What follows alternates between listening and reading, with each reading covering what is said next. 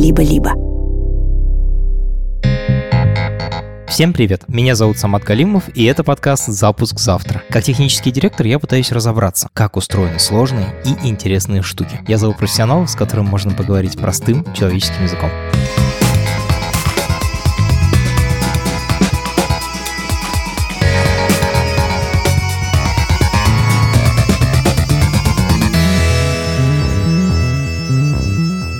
Представьте, вы хотите сделать себе сайт, интернет-магазин или, может быть, даже какую-то программу, которая облегчит вашу работу. Можно, конечно, заказать эту работу профессионалам, программистам, каким-нибудь компаниям, у меня, например, такая есть. Но на рынке есть довольно много предложений, и вы, возможно, видели рекламу, мол, запусти сайт самостоятельно или запусти интернет-магазин, не имея навыков программирования. Есть даже сервисы, которые обещают, что можно создать полноценную программу, не будучи программистом. На Насколько все эти обещания правдивы? Можно ли запустить сложный продукт, не будучи программистом и не программируя? Во всем этом мы сейчас разберемся вместе с техническим директором одного из подобных сервисов.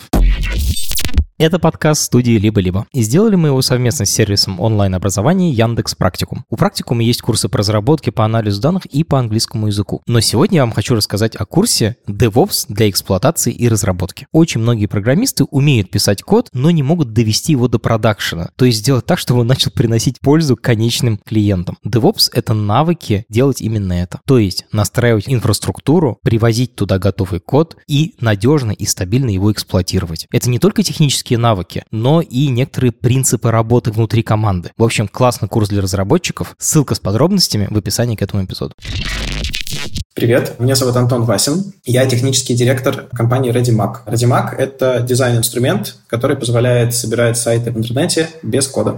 У меня есть бизнес. Я продаю услуги разработки. Мы делаем там сайты, мобильные приложения, сервисы всякие. И над проектом у меня обычно работают опытные программисты, и стоит это там миллионы рублей, не меньше. При этом в интернете есть такое растущее движение no-code и low-code. Это когда люди делают сайты и приложения в специальных сервисах, которые не требуют программирования. Честно говоря, в этом что-то не сходится, потому что вот с одной стороны такая разработка серьезная, с другой стороны там типа накликал и все заработало само. Где здесь обман? Главный обман в том, что накликать можно только то, что сервис предлагает тебе накликать. Ты не можешь накликать того, что он не умеет. Отлично. Давай тогда разберемся, какие программы можно сделать в 2023 году без программистов. С простого начнем, с самого. Можно ли собрать сайт-визитку? Конечно. Сайт-визитку можно собрать на Readymag, например. Можно собрать на каких-то других сервисах, которые называются там сайт- builders или как-то еще. Их много. Там, если кто смотрит YouTube и видит рекламу в YouTube, они знают. Squarespace. Обычно во всех американских ютубах. А пиши, пожалуйста, как это вообще выглядит для человека, который никогда этим не пользовался. Это похоже, там, не знаю, на Word, на Excel, заполнение профиля в соцсети. Ну, это, наверное, больше похоже, да, там, на какой-то Word. Только если Word это в первую очередь текстовая, да, какая-то история. Мы работаем там с параграфами, с блоками текста. Ну, картинку можем ставить, да, там, или график какой-нибудь. А сайты все-таки больше, в первую очередь, визуальная какая-то штука, да. Это такое, ну, вот то, что называется визивик. What you see is what you get. Положили что-то на страничку, мышкой это перетащили в нужное место, покрутили, шрифт выбрали, картиночку также загрузили, поставили куда-то вот сайт. То есть такое перетаскивание мышкой можно все сделать. Офигенно это выглядит, на самом деле, как сделать презентацию в PowerPoint, вот похоже. Да, вот, вот типа Keynote, PowerPoint, вот если когда-нибудь делали хотя бы один слайд, сайт- builders не будут чем-то непонятным.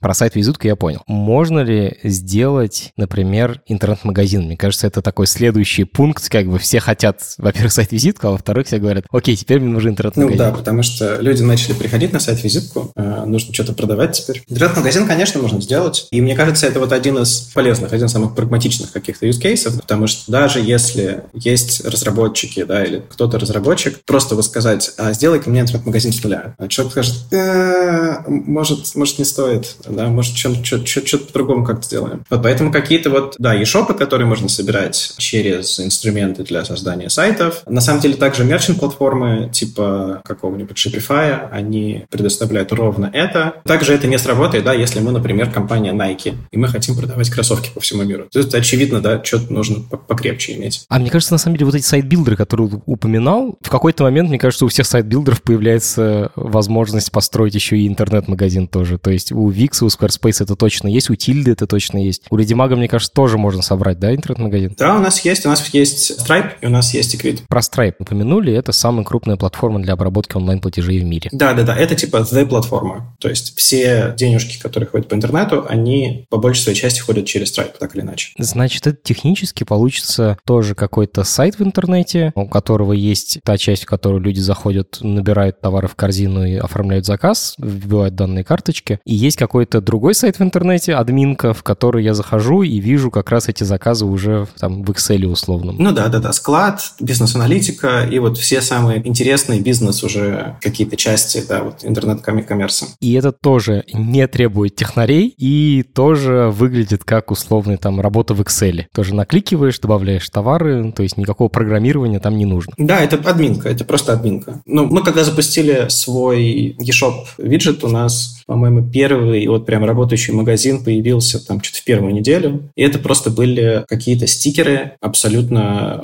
малюсенькое какое-то производство. Просто вот наша юзерка взяла, собрала сайт, магазин. Мы потом эти стикеры заказали, они к нам приехали.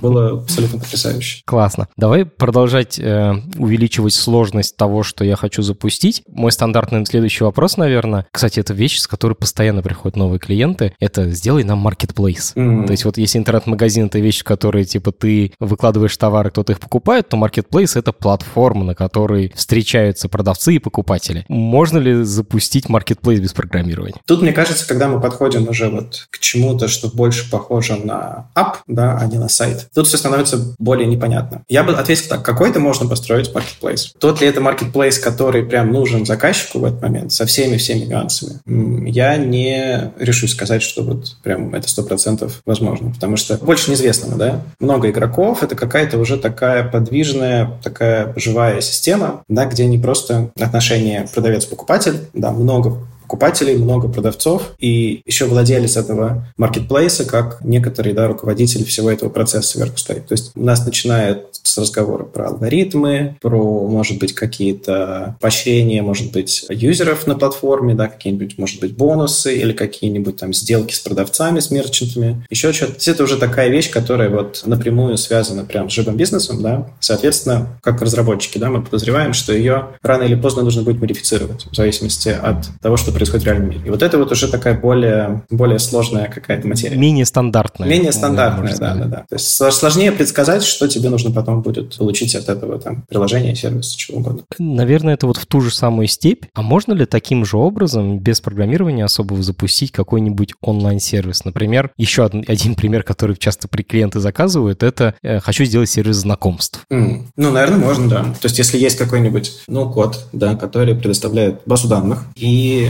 возможность накидать там, админку, сайт, логин пейдж, да, там какой-то внутренний этот э, аутентифицированный пейдж. Ну, что-то можно сделать, конечно, да. Как это выглядит? Ну, по сути, это такое идейное продолжение любого сайт- builder а. То есть есть все, что мы ожидаем от такого инструмента, да, то есть можем сделать дизайн, шрифты, картинки, там все что угодно. Вот тут вот no-code тоже начинает протекать, потому что вдруг внезапно появляется какая-то база данных. А нам обещали, что никакого, ничего компьютерного не будет. Вдруг появляется появляется CRM какая-то, да, еще какие-то вещи. То есть, если какую-то черту подводить, то получается, все эти сервисы, запустив что-нибудь без программирования, бьются на два больших лагеря. Один — это сервисы, которые решают одну узкую задачу, сделать сайт-визитку, ну, короче, статический сайт, либо интернет-магазин, либо что-то еще вот такое уже готовое, понятное, массовое, штампованное. И они не требуют никакого программирования, ими можно как в PowerPoint типа собрать сайт себе, там, который будет решать твою задачу. Либо второй Второй класс инструментов — это уже для, от технарей для технарей, просто что-то сделать быстрее и, возможно, не так, как обычно. Мы с тобой немножко поговорили про то, как это выглядит для человека, который создает эти сервисы, ну, интернет-магазины, сайты, а как это выглядит для пользователя. Мне как пользователю вообще есть разница? Отдельные программисты сделали этот сайт или сайт сделали с помощью какого-то сервиса? И это вообще замечу? Я бы сказал, в большинстве своем нет. Ну, медленный сайт могут написать и хорошие программисты.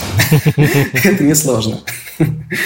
Против там, инструмента для создания сайтов, не всегда ручная разработка выиграет. То есть тут еще зависит, с кем мы это делаем, какие, какой контекст и так далее. Так сколько сил мы это вложили? Сколько сил мы это вложили, да, да, да. Насколько мы вообще все друг с другом договорились о том, что мы делаем, да, или мы там в разные стороны все побежали и получилось типа на троечку как-то. Но код решения, они еще обезопашивают от, от, от человеческого фактора, грубо говоря. Да, то есть меньше подвижных частей, мы больше контролируем, что в итоге получится, даже если получится немножко хуже, чем если мы сделали руками. Но вот это как раз очень зависит от вендора, то есть от сервиса, в котором это собрано, потому что, ну, как я для себя это сформулировал, мы работаем в вебе, что сервис работает настолько хорошо, насколько он хорошо понимает веб в очень таком широком плане. Как быстро у нас загружается сайт, откуда он загружается, сколько данных мы передаем с клиента на сервер, используем ли мы CDN, правильно ли мы пожали картинки. Для правильного вьюпорта ли мы отдаем картинки, да, то есть там, типа, не нужно отдавать большую картинку для мобила. То есть все вот эти вот нюансы, как раз которыми занимается разработчик, да, в традиционном каком-то подходе, авторы этих сервисов, они должны наперед все это продумать. И это все очень сильно зависит от того, ну, что сервис хочет, грубо говоря, в мир принести, да. Больше подписок, фич, хайп, что-то такое. Ему вот это важно, не очень важно, что потом получается. Либо сервис упирается именно в том, что мы будем идеально все доставлять, там, да, у нас будет э, за 100 миллисекунд все грузиться классно-классно, но, может быть, мы пожертвуем, да, каким-то хайпом, чем-то еще. На самом деле, в любом большом классном сайте есть инженеры, которые сидят и заморачиваются про все эти вопросы. Конечно, Просто... конечно. У меня вообще есть теория, что люб... внутри любого бизнеса есть, ну, грубо говоря, да, если его до предела довести, какую-то, да, вот э, некоторую бизнес-гипотезу, то там все заканчивается тем, что сидят люди, пишут на C что-нибудь. Потому что там всегда есть какая-то твердая инженерная проблема. Да, да, да, внутри всего этого. Скажи, а код вообще, который отдают такие сервисы, он хороший получается? Чаще всего да, конечно, потому что как инженеру тебе всегда легче написать более оптимальный, там, не знаю, алгоритм, архитектуру, что угодно, когда у тебя больше данных. Естественно, когда ты сайт- builder, да, какой дизайн-инструмент, у тебя тысячи, тысячи, тысячи этих пользователей, сайтов, и ты можешь просто посмотреть, а какой у меня самый большой объем трафика за сайт, сколько запросов мы делаем в среднем со страницы. То есть это та роскошь, которую может себе позволить там Netflix, Google, FAANG, вот это вот все, и не могут часто себе позволить обычные компании, да, у которых один домен, у них только свои клиенты, сколько зашло, столько зашло, да, мы не, мы не можем ничего предугадывать. Тут же мы можем смотреть на цифры, мы можем строить метрики и так далее, и так далее, и делать просто все, что внутри происходит более оптимально. Офигеть, я даже не задумывался о том, что у тебя просто, когда ты делаешь такой сервис, у тебя гораздо больше информации о том, как Конечно. сервис пользователя. Operations. Это, это же все, это все дух operations. Мне кажется, еще один вопрос, который всех волнует, волнует, а, ну, вот в такой цепочке, типа, что будет, если я сделаю сайт с помощью такого сервиса, это безопасность. Угу. Насколько это безопасно? А я бы сказал, что чаще это безопаснее, чем если это делать вручную.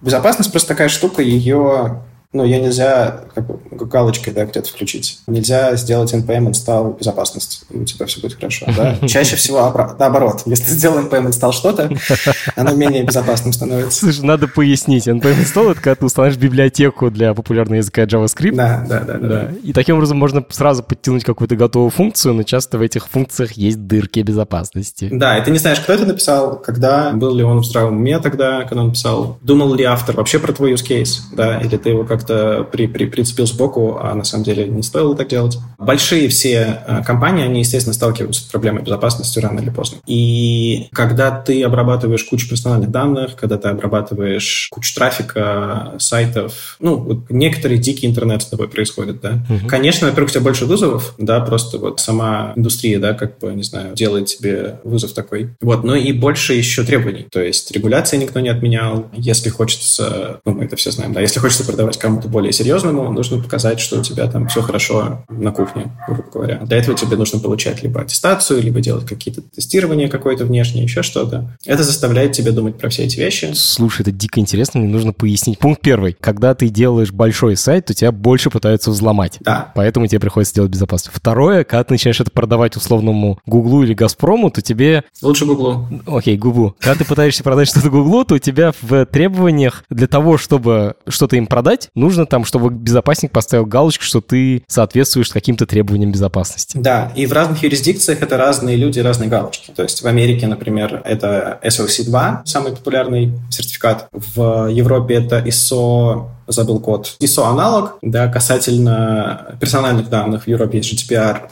в Америке пока ничего нет. В Калифорнии есть похожий тоже закон про персональные данные. Про все это нужно помнить, думать, конечно же, всегда. И эти штуки, это, на самом деле, э, получение таких сертификатов, это не панацея, но все равно лучше... Абсолютно. Они, они не гарантируют, что они, что самое интересное, они не гарантируют про безопасность ничего.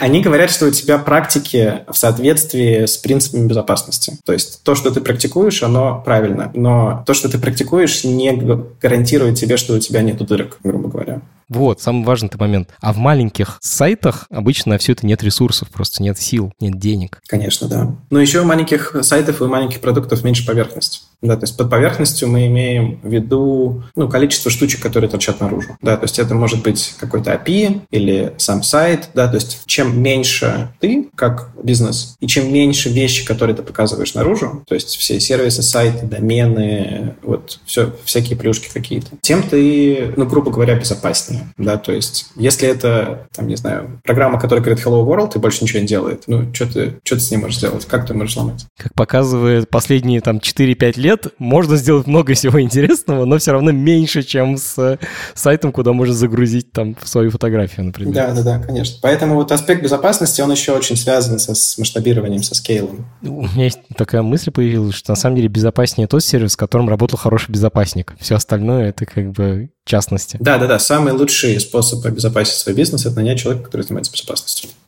Сюрприз. Ну да. Окей. Еще один вопрос после безопасности, наверное, это нагрузка. Типа, будет ли сайт, собранный на таком инструменте, выдерживать нагрузку? Обычно в этот момент, когда спрашиваешь, какую нагрузку человек теряется, потому что он не понимает, в чем измерять количество как бы нагрузки на сайт, а они бывают совсем разные. Но вот этот вопрос возникает. Ну, опять же, так положить можно все при желании. Вот недавно, по-моему, был репорт от Cloudflare и Google, то, что они какой-то очень хитрый DDoS через HTTP2 отбили, который там побил. То есть, если почитать новости про инфосек, в целом большой, то от года в год мы видим новости, типа, мы отбили самую большую в истории DDoS-атаку. Потом следующий год мы отбили еще больше DDoS-атаку. То есть предела этому нету. В целом будет, конечно, стабильнее все, потому что, как я сказал, scale, да, если его по-правильному использовать и выносить уроки из своего объема, из своего масштаба какого-то, конечно, можешь подготовиться, потому что то, что для таких сервисов нормальная нагрузка, это high-load для какого-нибудь отдельного standalone сайта, да, потому что там на кого-нибудь идет там в 400 раз больше трафика, и ты просто, ну, ты до, до, должен это уметь как бы обрабатывать, иначе твой бизнес не работает. Естественно, есть вещи типа Cloudflare, Amazon а, у которого тоже есть инструменты для работы с этим. Если посмотреть в целом, да, то есть какая-нибудь компания, которая работает в cloud е, они не то чтобы сами прям какие-то пишут anti-DDoS овый софт, что-то такое, да, они используют тот или иной инструмент, который уже существует. Поэтому тут в целом такие немножко равные получаются условия, да, то есть можно взять, поднять сайтик, закрыть его Cloudflare proxy, и у тебя все, в принципе, будет хорошо. Мне кажется, мой подкаст в какой-то момент превращается просто в рекламу Cloudflare, потому что все, кто не закрыл сайт Cloudflare, как бы зря это сделали. Про нагрузку, кстати, очень интересно. Получается, скорее всего, твой бизнес недостаточно большой, чтобы быть хоть сколько-то заметным в таких сервисах создания сайтов. Да, да, да. Ну вот э, то, что наш урок показывает, да, то, что интересуется не тобой как сервисом по созданию сайтов, интересуется твоими клиентами. И это тоже интересная такая штука, да, то есть если мы отдельный какой-то бизнесмен, который держит свой сайт, держит свой продукт, и нас атакуют, скорее всего, интересуются лично нами, да, нам хотят насолить. Если мы какой-нибудь э, Squarespace и, и атакуют какой-то сайт, который захочет на Squarespace, интересуются не Squarespace, скорее всего, интересуются именно этим клиентом.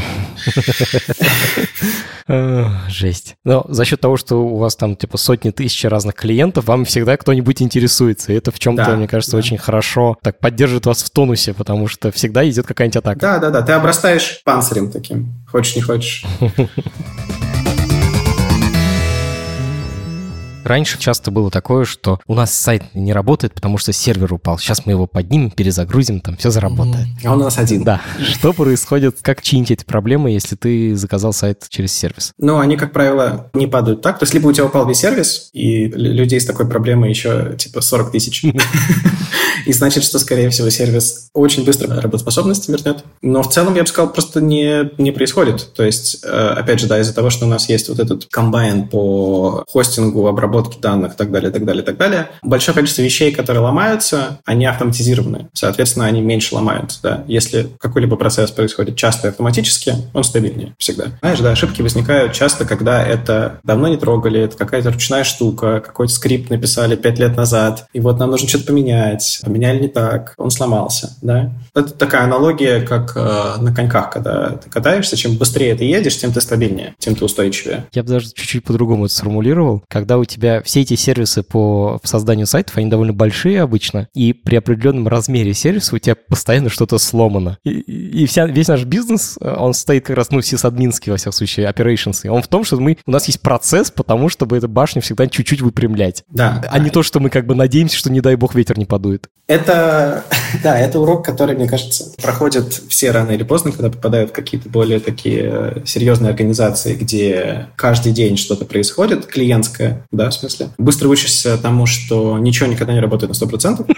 Ну, это закон природы просто. Это не потому, что мы глупые, да, или что-то такое. А, от перфекциониста, знаешь. Да, да. И второй, как бы, да, эффект этого, ты учишься по-другому немножко работать с, э, с качеством, со стабильностью, с чем-то таким. Ты больше думаешь в mindset е бюджетирования, нежели чем, ой, у меня вот, вот штучка отвалилась, я сейчас все брошу, побегу ее, вот именно ее исправлять. А, окей, кайф прям. Знаешь, всю жизнь раньше, во всяком случае, когда люди создавали сайты вот на WordPress или на каком-то другом подобном движке, всегда были админы. Это mm-hmm. такие магические люди, программисты классические, знаешь, как их представляют, типа в очках, свитере и вот это все. Эти админы исправляли ошибки, вносили изменения на сайт. Кто это делает в случае, если сайт запущен через какой-то современный сервис? Было еще классное слово вебмастер.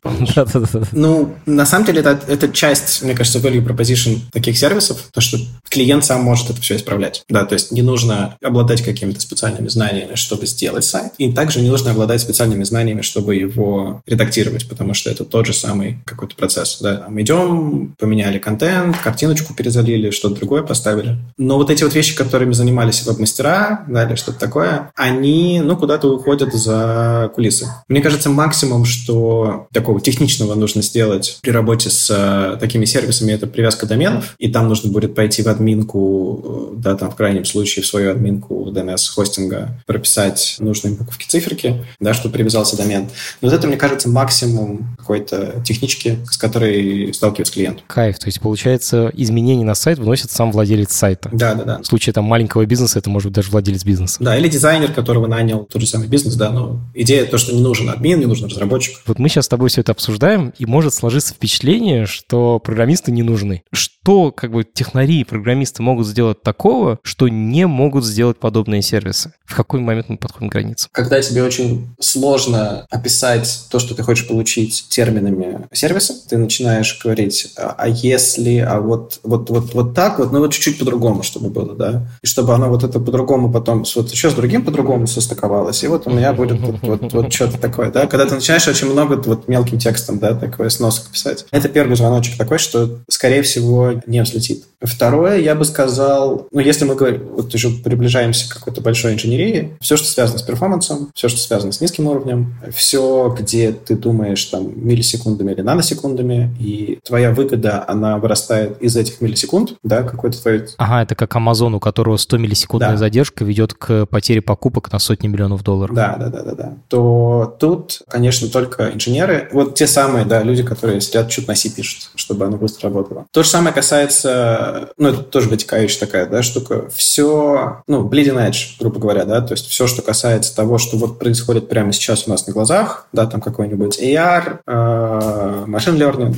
э, все что угодно. Естественно, да, это еще вчера было так, сегодня уже по-другому. Что тебе может сервис предложить? Хорошо. Еще такой вопрос, немножко сбоку, но близко. Вот во всех этих сервисах, честно говоря, если ты им пользуешься, то там везде есть кнопка, типа, или блок какой-нибудь пустой. А здесь вы можете вписать программный код угу. свой, типа. Нафига, если у них вся идея в том, что писать код не надо? Потому что абстракции текут. Ты можешь либо тазик подставить, либо потом с последствиями как-то разбираться. Какая идея за ноу-кодом, да? То есть, если мы берем программирование, это некоторое символьное условное представление логики, которое понимает компьютер. То есть, мы пишем специальные слова, называем это программой, текст какой-то, да, скармливаем компьютеру, компьютер понимает, что мы хотели от него получить, и выполняет программу. No-code говорит нам следующее. Мы вот этот слой символьного выражения логики убираем. Тебе не нужно учить синтаксис, не нужно учить языки, не нужно ничего делать. Мы даем тебе очень понятный инструмент визуальный, где ты можешь делать типа тап-тап-тап-тап-тап, и все у тебя будет хорошо. Идея какая, что вот эта вот штука с э, текстом и штука без текста, да, с э, WYSIWYG ом, они типа тождественны. Они, они как бы равны. Что вот все, что ты мог сделать. Типа все, что можно написать текстом, можно накликать мышкой. Ну, якобы, якобы, да. То есть э, некоторый worldview такой вот представляется.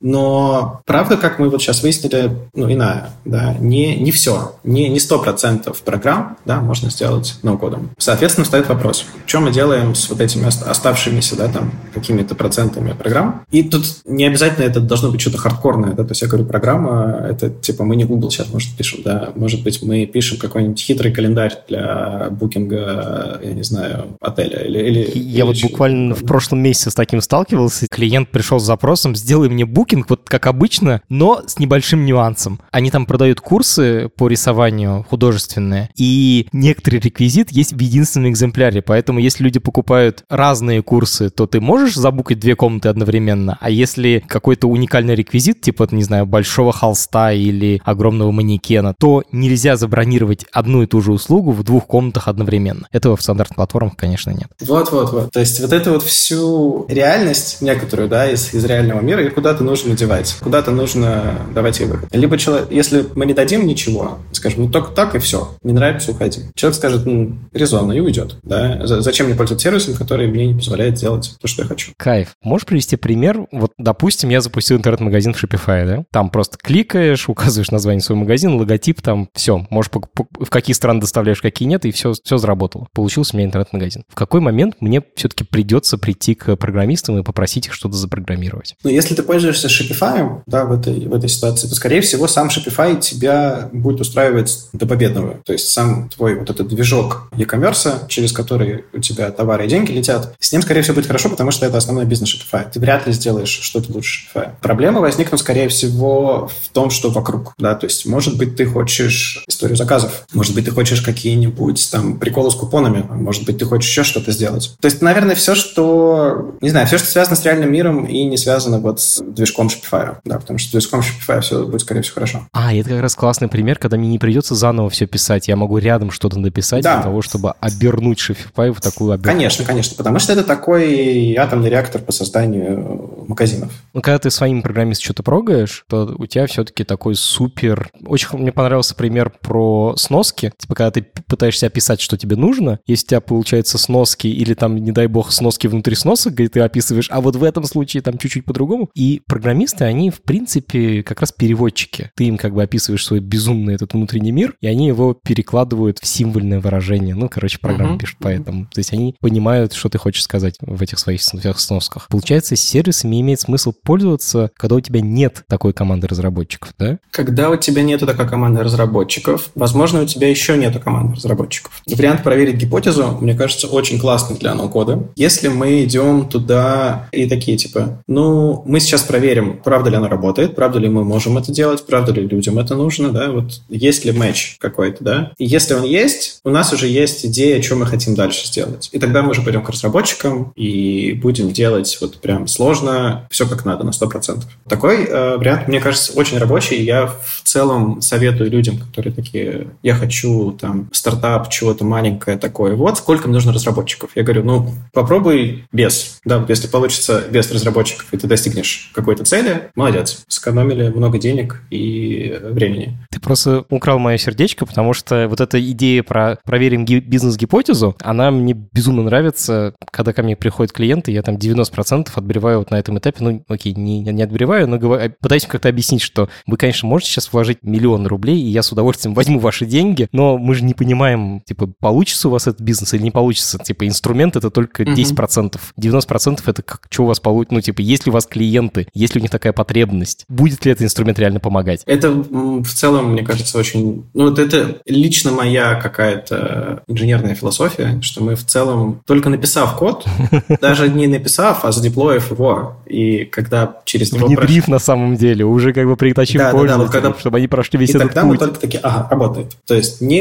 ни тесты, ни QA, ничего, ни там дизайн-спринты, ни что угодно, они не принесут вот это вот понимание, как оно в реальном мире происходит. Только практика, только опыт принесет это. Несет ли оно ценность? И вот, насколько я понимаю, все эти сервисы, они помогают сократить этот промежуток между мы придумали идею и мы проверили ее на живых людях, на реальных клиентах. Да, фидбэк-луп сокращается. И это очень полезно, особенно когда бизнес только начинает, только развивается, ему нужно вот есть, есть, есть, смотреть, что происходит. Иметь короткий цикл критично, да, потому что никому не хочется там, мы еще ничего толком не, не запустили, не сделали, а у нас уже там дев-команда, у нас есть, значит, э, бэклоги, спринты, что-то там происходит, какая-то... План на два года вперед. План на два года вперед, какая-то движуха. А, ничего не выпустили.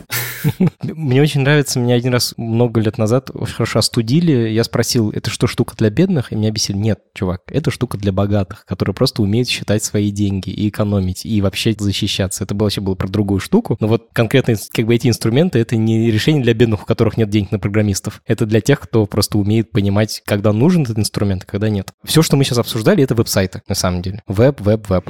А что насчет мобильных приложений? Потому что, мне кажется, мобильное приложение может даже важнее уже, чем сайт. И в некоторых местах становится. Если мы говорим про вот какие-то ноу-код, что-то такое, да, скорее всего, это будет происходить в вебе. Да, скорее всего, это будет какой-то редактор у тебя в браузере, где ты будешь нащелкивать мобильное целое приложение. Технически подкованные люди знают, что тут уже закрался нюанс некоторый. Как мы вот что-то из браузера превратим во что-то, что на айфоне. Да? Мы, скорее всего, будем использовать какую-то очень хитрую технологию для универсального как бы программирования под разные платформы, кроссплатформенного программирования. Да, либо какой-нибудь Canva мы будем использовать, либо React Native, либо что-то такое. Это уже сам заход на эту территорию несет определенную сложность. Писать кроссплатформенно сложно даже когда ты программист и знаешь, что ты делаешь.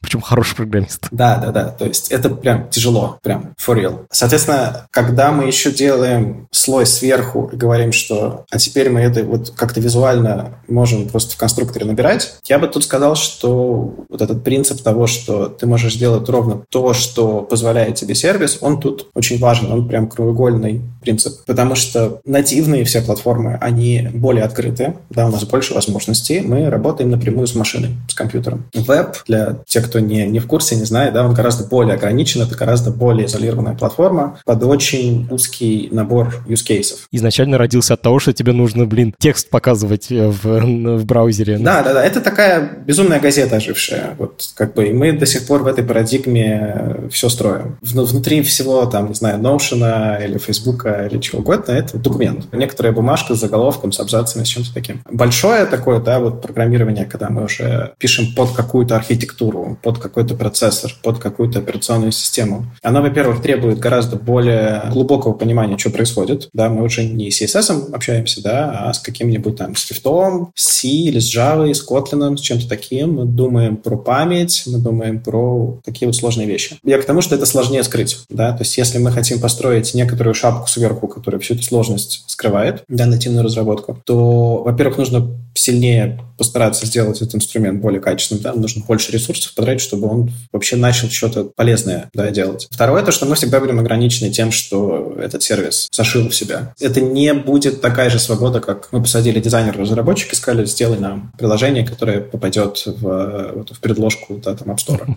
Объем скрытого становится вообще каким-то гигантским. Это айсберг, у которого, не знаю, 5% сверху, а 95% снизу. Да. Мне кажется, еще одна, один пункт это то, что приложение, когда ты сделаешь сайт, то ты его вот сделал на сервере, и он мгновенно доступен всем. А приложение еще нужно загрузить в App Store ну, да. и пройти модерацию в Apple или в Google. И они еще могут его не пропустить. Да. И каждый фикс должен проходить, если ты не сделал что-то хитрое для того, чтобы over the air накидывать апдейты, да? И вот это хитрое, оно все зоне, на самом деле. Фиг знает, как к этому Apple относится. Ну, иногда он хорошо относится, иногда ну плохо. Ну, да, да, да. А когда тебе нужно вот этот релизный цикл, ну, в смысле, нужно как-то прокатывать через App Store, то это, хочешь не хочешь, ты становишься инженером. Тебе нужно как бы планировать, думать. Это не просто зашел, как бы нажал на кнопку и забыл. Конечно, потому что, например, тебя могут э, отфутболить э, на ревью из-за какого-то технического нюанса. Да, ты там что-то неправильно делаешь, не по гайдлайнам. Тебе нужно с этим разбираться теперь. Самое это ужасно. У тебя в какой-то момент может оказаться несколько версий одного и того же приложения. Типа часть людей обновилась, часть людей нет.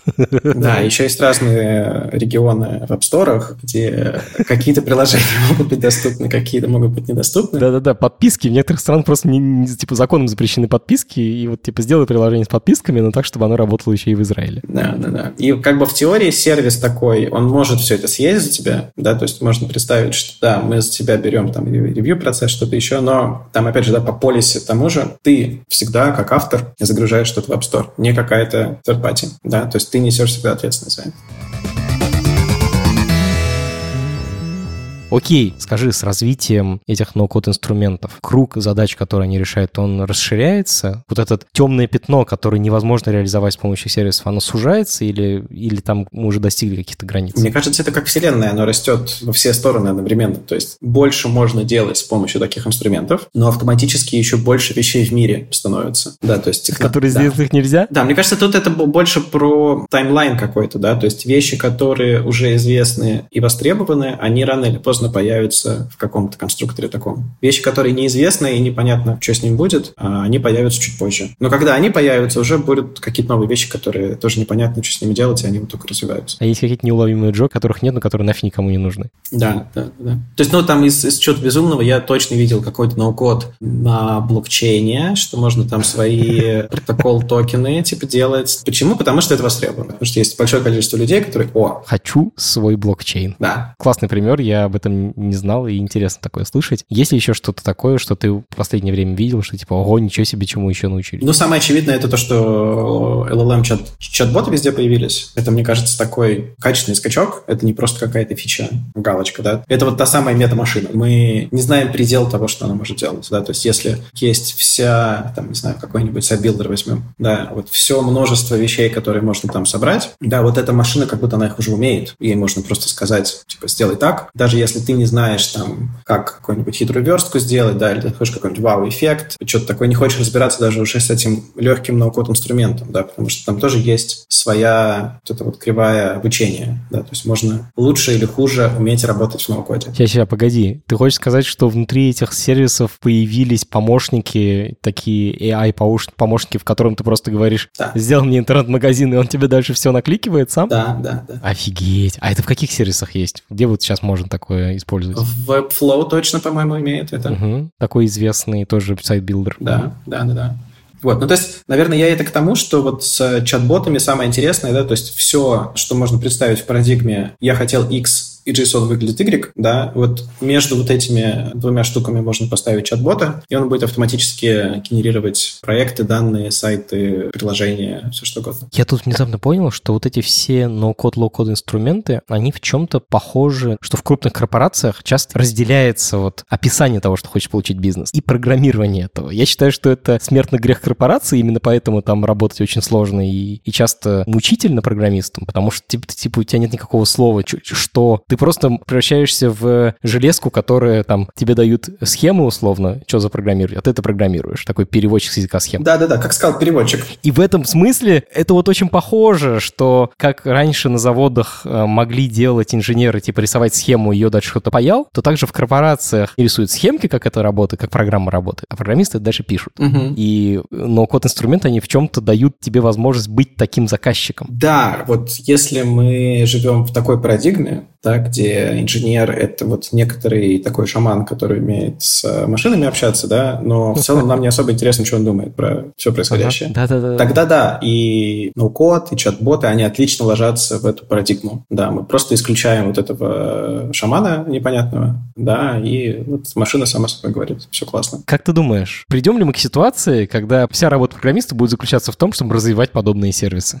Нет, не думаю. Я думаю, что большая, может быть, часть инженеров во-первых, так делать, но я верю, что всегда есть вот этот вот некоторый край, да, который развивается постоянно, некоторый вот текущий предел, где нужны живые люди, где ты сидишь и пишешь руками код. Без генерации, без всего. Занимаешься чем, тем же, чем ты занимался 40 лет назад, грубо говоря. Это всегда в том или ином объеме будет. Ты в каком-то смысле как раз освещаешь путь тем, кто дальше будет писать инструменты, конечно, которые будут конечно. повторять твой путь. Да, да, да, потому что компьютеры развиваются, архитектура развивается, э, железо становится сложнее, железо становится не просто быстрее, оно становится несколько иным, да, нежели чем оно было. У этого всего есть очень долгий эффект. Ну, то есть, не знаю, придумали новую архитектуру процессоров, ее нужно интегрировать в операционную систему. Что это значит? Что кто-то пойдет писать C-код.